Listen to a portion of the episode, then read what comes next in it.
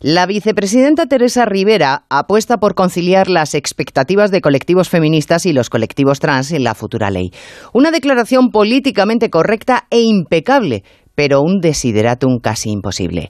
Las dos almas del PSOE están en una situación irreconciliable. El presidente del gobierno, que durante años acusó a Mariano Rajoy de dejar morir los problemas, ha decidido afrontar la guerra interna de la misma manera, dejando que el conflicto se diluya en el trámite parlamentario.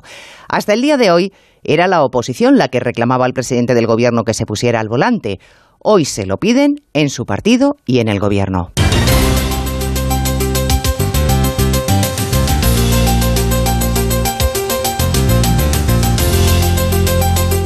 En Onda Cero, Noticias Mediodía, con Elena Gijón.